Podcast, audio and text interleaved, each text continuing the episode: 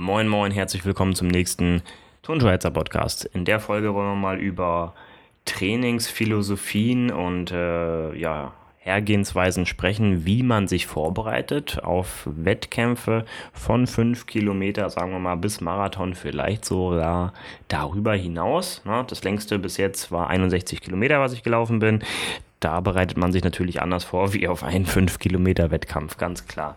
Ähm, da ich Lauftrainer bin und Athleten oder Athletinnen betreue, habe ich da so meine Erfahrungen gesammelt und möchte die jetzt einfach mal ein bisschen an euch hier weitergeben. Intro. Don't you hide the podcast. Ja, richtig. Das waren gerade meine Hände auf dem Tisch. Geiler Rhythmus äh, und herzlich willkommen zur nächsten Folge. Trainingspläne gibt es viele, gibt es überall im Internet. Meistens sind die halt Standard, äh, standardisiert, irgendwie, weiß ich nicht, 30 Minuten, 5 Kilometer, irgendwie sowas.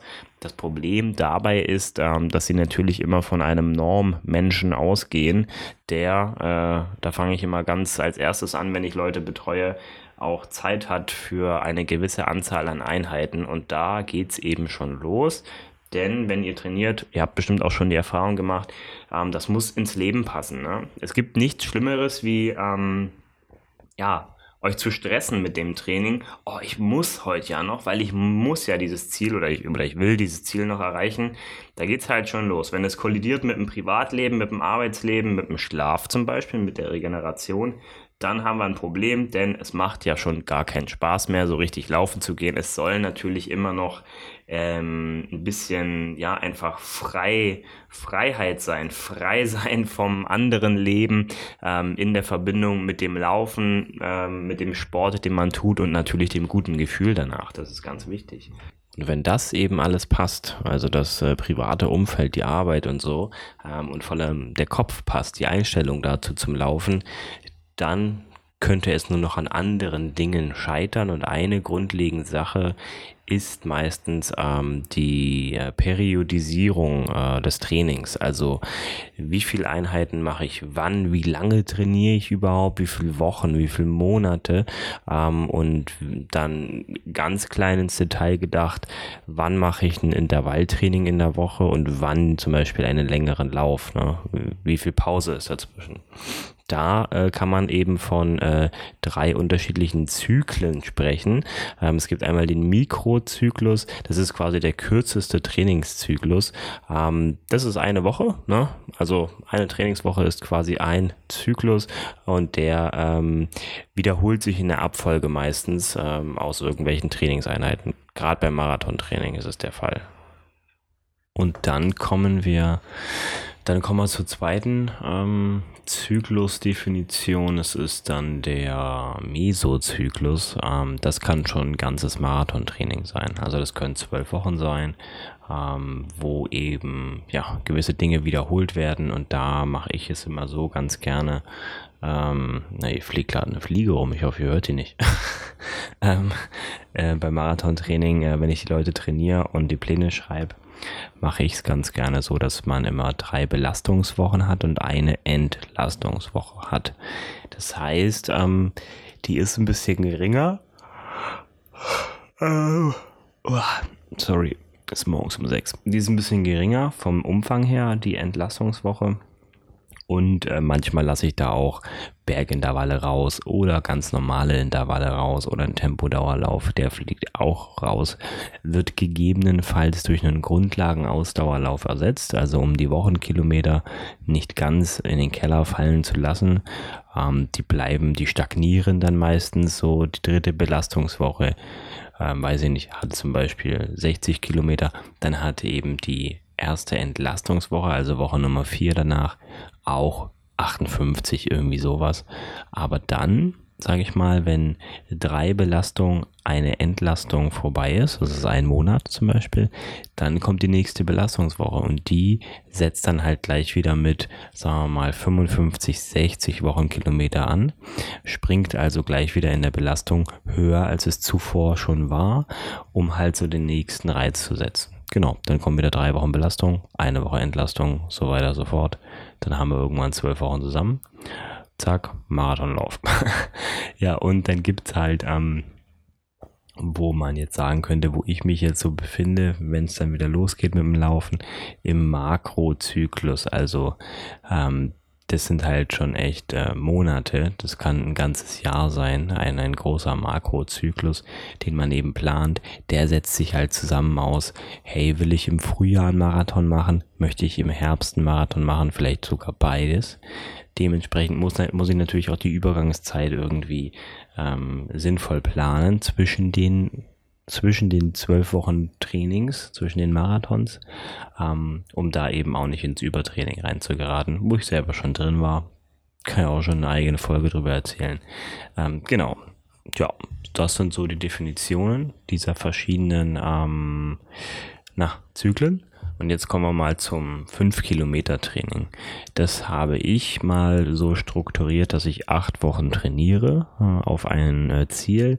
Ganz wichtig ist das Ziel, oder das habe ich für mich äh, so mm, rausgelesen, ähm, umso kürzer die Laufzeiten werden. Also 5 Kilometer, sagen wir mal, wir brauchen jetzt 30 Minuten. Das ist halt kürzer als über 10 Kilometer, über 21, wie auch immer ähm, hat den Hintergrund, wenn ich jetzt eine Bestzeit habe von, sagen wir mal, 29 Minuten, ähm, dann werde ich da nicht einfach fünf Minuten Runde rasieren von dieser Bestzeit in acht Wochen Training, weil es äh, schon sehr viel wäre. Es wäre verwunderlich oder sagen wir zehn Minuten, das ist schon sehr verrückt. Ähm, Anders kann es eben aussehen, gegenteilig gesehen beim Marathon. Wenn man da jetzt eine Bestzeit hat von 4,20 oder so, dann wird es durchaus möglich sein, mit äh, zwölf Wochen Training ähm, da schon fünf bis zehn Minuten sich zu verbessern. Ist dann vielleicht auch abhängig von der Strecke. Aber ja, eben umso kürzer die Distanz wird, umso kleiner werden quasi die Schritte. Was ich damit sagen will, nehmt euch kleine Ziele vor. Ähm, äh, weiß ich nicht, eine Minute. Eine Minute ist unter 20 Minuten Bestzeit auch schon sehr viel. Ähm, aber man kann ja probieren, ähm, ja, seinen Plan darauf auszurichten, im Endeffekt 30 Sekunden bis eine Minute sich zu verbessern. Dann hat man acht Wochen Zeit, hat sie nicht kaputt gemacht, ähm, im besten Falle, und erreicht dann seine Bestzeit und hat sich ein Stück verbessert. So, und dann kann man erstmal danach, nach den acht Wochen zum Beispiel nochmal vier Wochen ähm, ein bisschen runterfahren, aus Spaß hier wieder irgendwie Wettkämpfe mitmachen, ähm, aber weniger Umfänge laufen. Und dann, wenn, wenn man Bock hat, geht man wieder das nächste an. 30 Sekunden runter von der Bestzeit. Abfahrt. Nochmal acht Wochen trainieren einen 5 Kilometer Lauf. Das wäre so eine Herangehensweise. Was macht man jetzt so für Trainingseinheiten beim 5 Kilometer Lauf? Da äh, lege ich euch nochmal mein Video ans Herzen, was ich jetzt geupdatet habe. Die 5 Kilometer unter 20 Minuten. Nicht, dass jeder das schafft, diese 20 Minuten zu erreichen. Darum geht es gar nicht. Aber die, die Struktur dieser ähm, Trainingseinheiten oder die Art der Trainingseinheiten ist immer dasselbe. Das macht auch jemand, der 35 Minuten braucht über 5 Kilometer. Nur natürlich passt er die Tempos an, dementsprechend. Ne? Intervalle macht man immer schneller als das, was man nachher erreichen möchte, ganz klar. Ähm, wie schnell erzähle ich dann nochmal im Video. Aber Intervalle wären halt so eine Geschichte. Bei einem 5-Kilometer-Lauf sind es maximal, ja, ich würde mal sagen, 4 mal 1000 Meter aber eher eben erst zum Schluss so ein, von so einem ganzen Trainingszyklus. So viermal 1000 würde ich vielleicht äh, eine Woche vorher oder ja, eine Woche vorher vor einem 5 Kilometer Wettkampf machen. Und dann ein bisschen tapern. Tapern heißt halt weniger Umfänge, mehr Erholung. Aber sonst Intervalle, die bauen einfach bei mir auf. Das geht los mit 200 Meter Intervallen. Dann tastet man sich langsam ran an äh, 400 Meter Intervalle, macht die ein, zwei, drei Wochen lang. Dann gibt's mal 800 da dann, und dann irgendwann mal Tausender. Ne? Also das äh, ja, geht eben über Wochen. Und da ist auch wichtig zu sagen, zum Beispiel ein 200 Meter Intervall, den laufe ich natürlich auf die auf die, na, auf die Kilometer-Pace gesehen schnell. Also darauf achten, ne? nicht dieselbe 200 Meter äh, Intervallzeit auf einen Kilometer ausprobieren. Das wird nicht funktionieren. Sage ich mal so. ähm, und ansonsten ist es einfach, dass ich die Intervalle, ähm, die kann man schon so eine 15 Sekunden schneller laufen, als äh, nachher die Zielpace eben ist. Ne? Gehen wir mal von 20 Minuten aus. Das ist einfach das einfachste Beispiel, was ich im Kopf habe. Ähm, dann laufe ich halt die Kilometerintervalle in äh, 3,45, weil ich ja später dann ähm, die ganzen fünf äh, am Stück im Vierer-Schnitt machen möchte. Also 15 Sekunden schneller mit Erholungspause dazwischen. Das wären auf jeden Fall, also Intervalle sind super wichtig über Kurzstrecken, ähm, habe ich so die Erfahrung gemacht, um einfach die Schnelligkeit, die Spritzigkeit zu bekommen. Und dann gibt's natürlich vor allem diese ruhigen Läufe. Ähm, ich würde aber ganz bestimmt bei einem 5-Kilometer-Training auch ähm, ins Gelände gehen und da ein bisschen, äh, weiß ich nicht, im Wald, habt ein Berg, irgendwie sowas, äh, rumlaufen, in der Stadt, eine fiese Autobahnbrücke oder was weiß ich.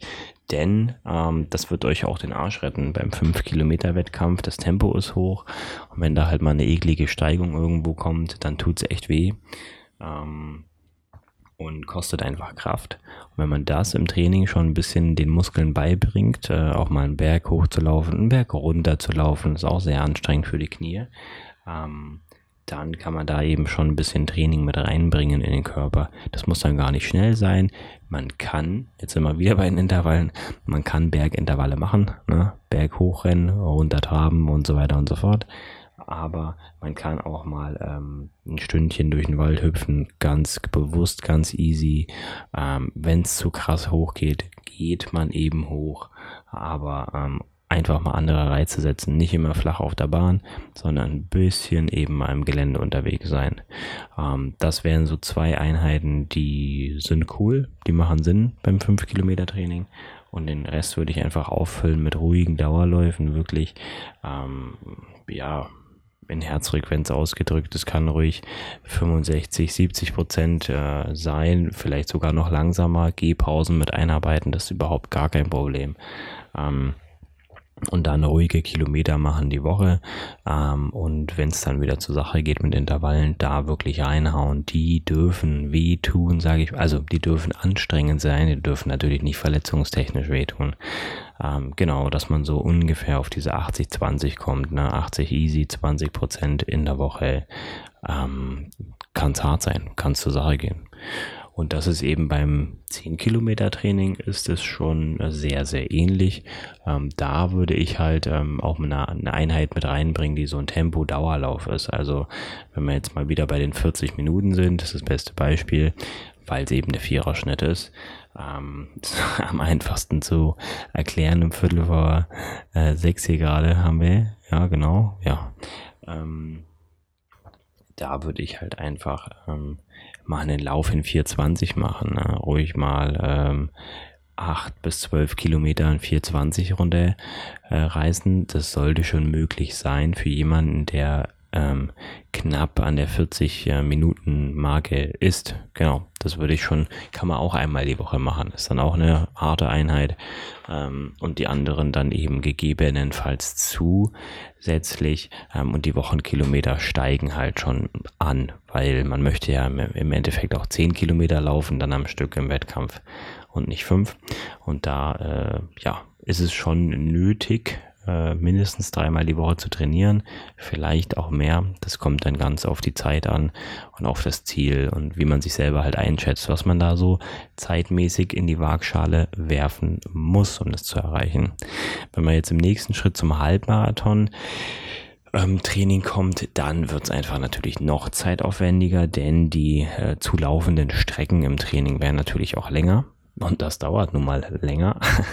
ähm, und da sind es halt auch äh, teilweise Läufe, die ähm, über die Halbmarathon-Distanz hinausgehen. Also ruhig mal 25 Kilometer laufen im Training, ähm, aber natürlich viel, viel langsamer als das, was man dann äh, laufen möchte im Endeffekt.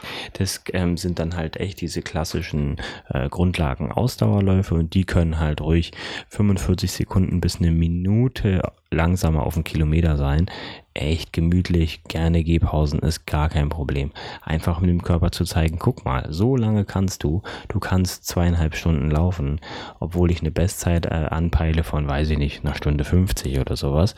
Ähm, aber ähm, dass der Körper einfach damit umzugehen weiß ähm, klar nicht mit dem Tempo, aber er hat schon mal eine viel längere Belastung ausgemacht. Und das kann man dann halt später im Wettkampf auf 21 Kilometer zum Beispiel auch schneller dann durchziehen. Das funktioniert meistens sehr, sehr gut. Intervalle beim Halbmarathon-Training, klar, da reden wir nicht mehr über 200 Meter Intervalle. Ähm, meistens jedenfalls nicht, ähm, sondern dann sind es eher ähm, klassische äh, 400er bis 1000er.